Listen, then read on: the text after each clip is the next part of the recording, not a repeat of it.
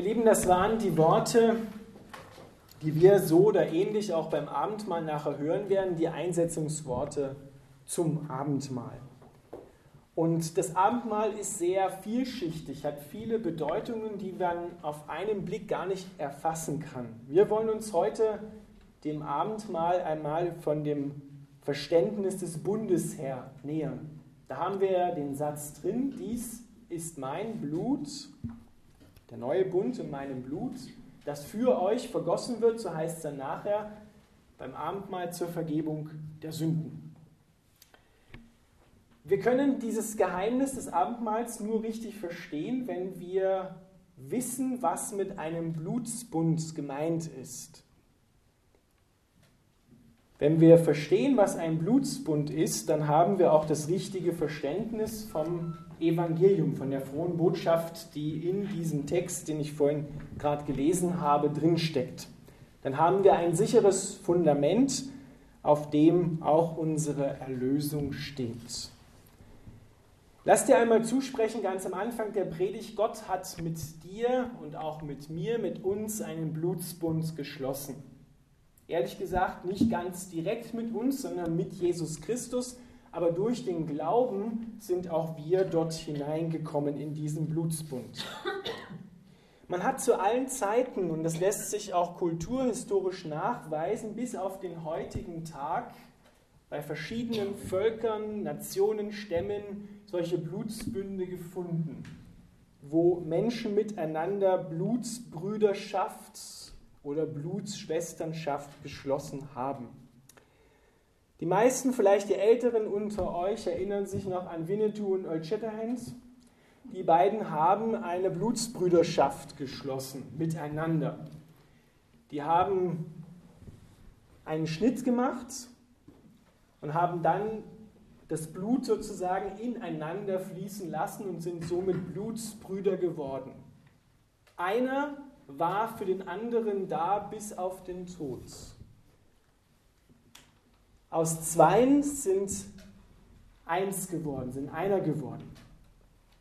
Das, was in diesem Film dargestellt ist, nur zur Erinnerung, das ist bei verschiedenen Völkern in verschiedenen Riten äh, so gemacht worden. Und im Alten Testament haben wir mehrere Blutsbünde, die geschlossen worden sind. Gott mit Abraham, mit Noah und dann später der neue Bund auch in und mit Jesus Christus. Warum, das fragen ja viele auch heute, muss es denn gerade Blut sein? Kann es nicht Apfelsaft sein oder irgendwas anderes? Warum muss es gerade Blut sein? Das Alte Testament gibt uns Antwort darauf und das wussten auch die anderen Völker schon oder haben es geahnt dass das so ist, das steht im dritten Buch Mose, Vers, im Kapitel 17, der Vers 11, die Seele des Menschen, sein Leben ist im Blut. Es geht also um das Leben. Und wenn zwei Blutsbrüderschaften miteinander schließen und einen Blutsbund eingehen, dann wird Leben miteinander ausgetauscht. Das, was unserem Verständnis oder dem Blutsbundverständnis heute am nächsten kommt, ist der Ehebund. Wenn wir Mann und Frau trauen, dann sage ich ja immer oder ein anderer Pfarrer, die beiden sind nun, wie es bei Mose steht, nicht mehr zwei Personen, sondern sie sind eins. Eine völlig neue Einheit, eine völlig neue personale Einheit ist entstanden, die vorher so nicht da war. Genau dasselbe passiert bei einem Blutsbund. Wer einen Blutsbruder hatte, der besaß sozusagen ein doppeltes Leben in zwei verschiedenen Körpern. Im Körper des anderen und in meinem eigenen Körper. Nichts ist so stark und so verlässlich und nirgendwo gibt es mehr Ruhe und Frieden als in einem Blutsbund. Gott ist ein Bundespartner. Gott schließt Bünde. Und er hat mit Jesus Christus den entscheidenden neuen Bund geschlossen. Durch den Glauben sind auch wir dort hineingekommen.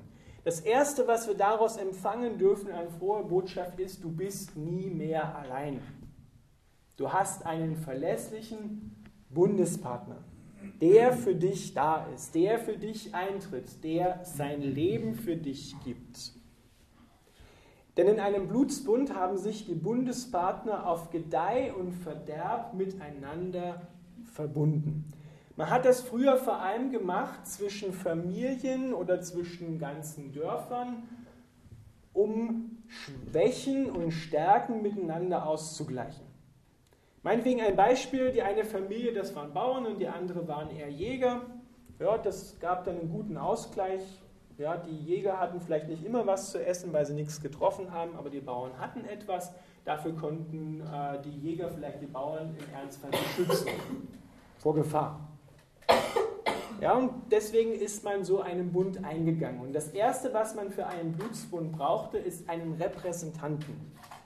Einen Repräsentanten, der die Familie oder die Dorfgemeinschaft oder einen, einen, einen Clan also symbolisiert repräsentieren kann. Und da hat man nicht irgendeinen genommen, der gerade dafür bereit war, sondern man hat die Besten genommen.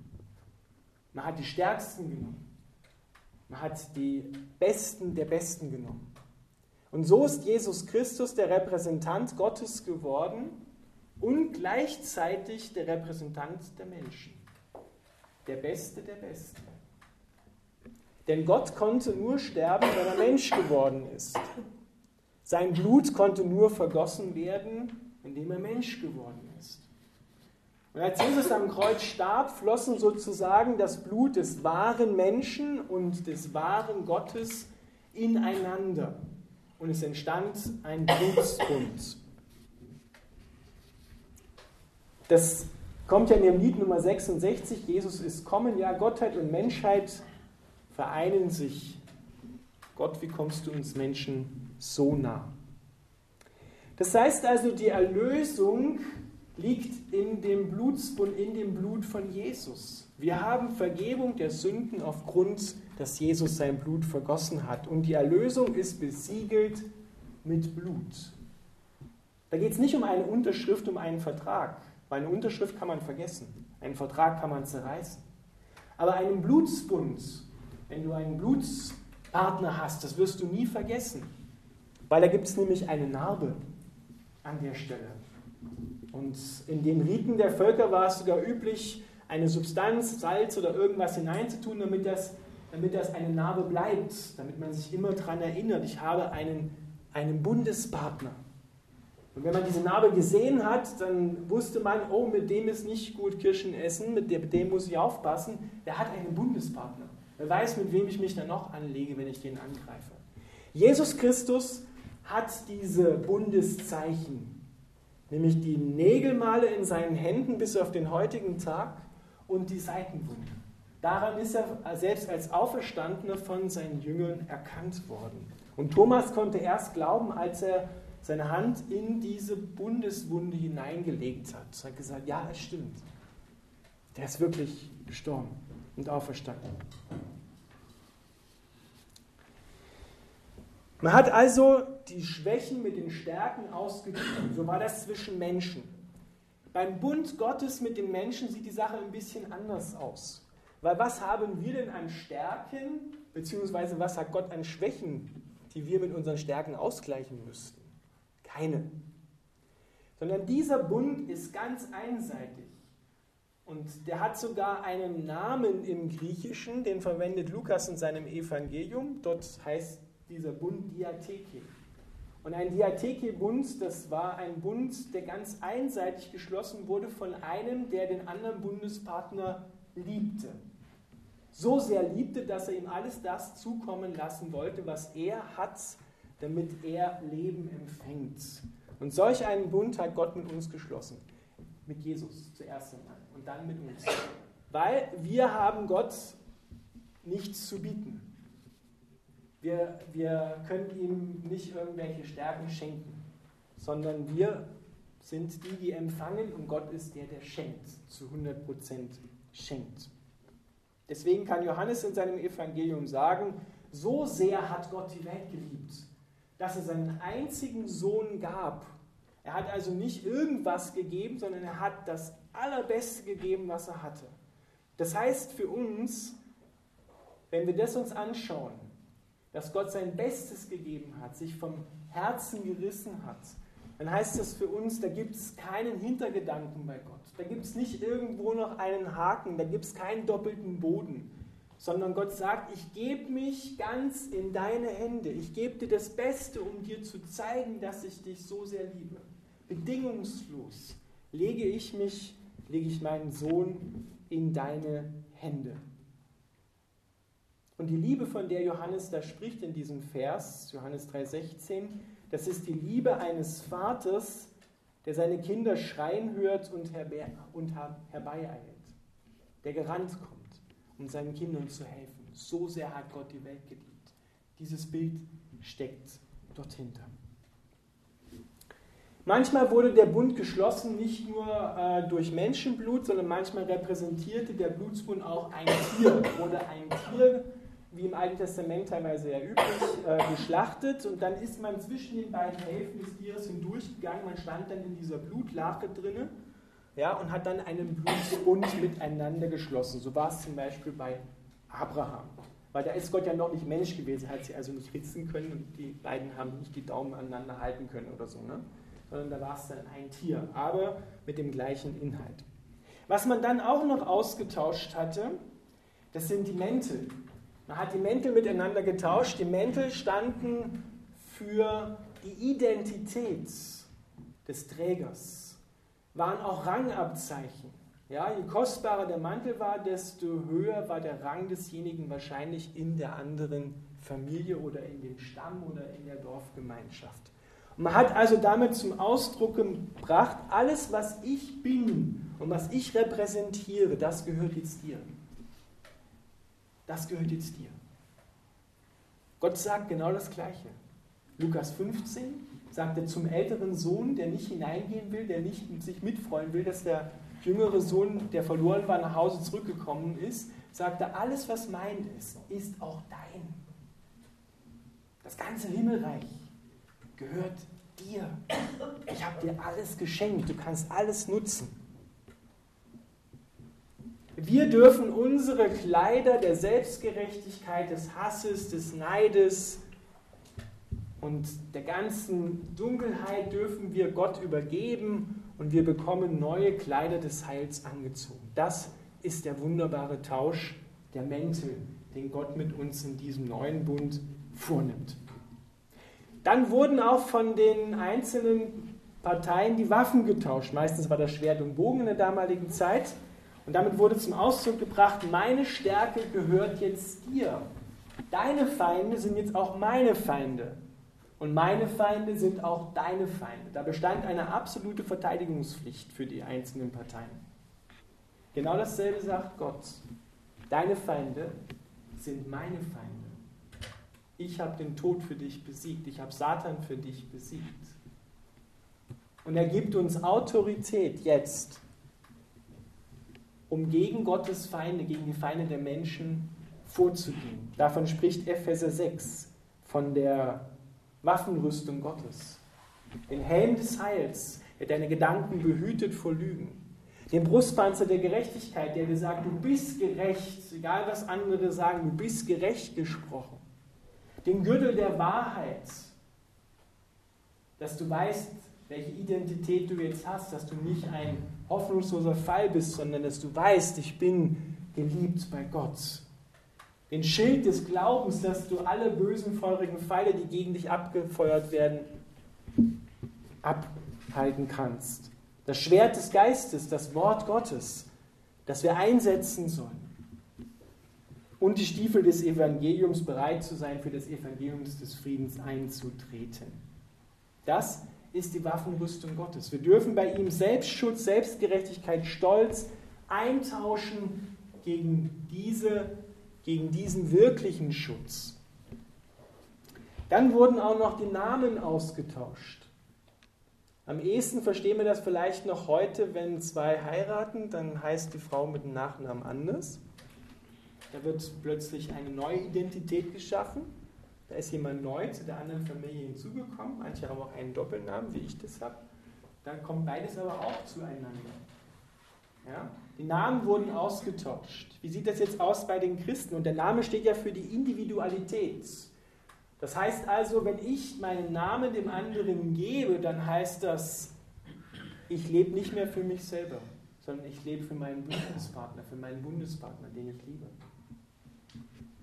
Ich gebe meine Individualität in dem Sinne auf meine Identität ist jetzt seine Identität und seine ist meine Identität. Da findet ein Tausch statt.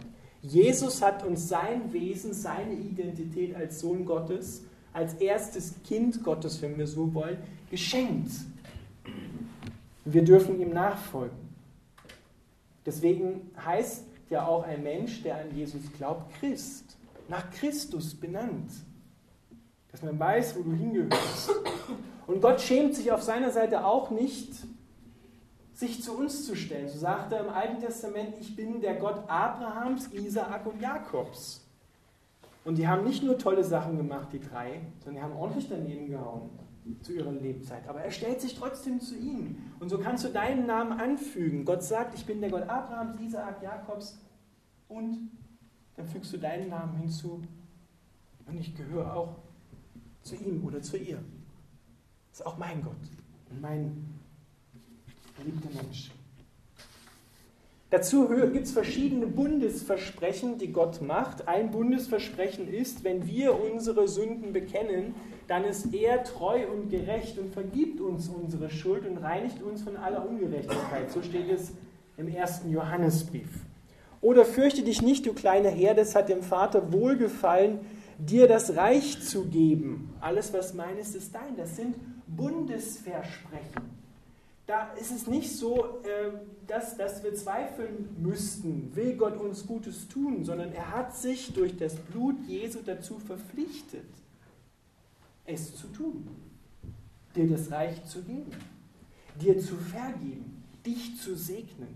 Er hat sich durch das Blut Jesu dazu verpflichtet. Er hat es besiegelt damit. Deswegen ist der Name Gottes ja nach dem Alten Testament auch Ich bin der ich bin im Sinne von, was brauchst du?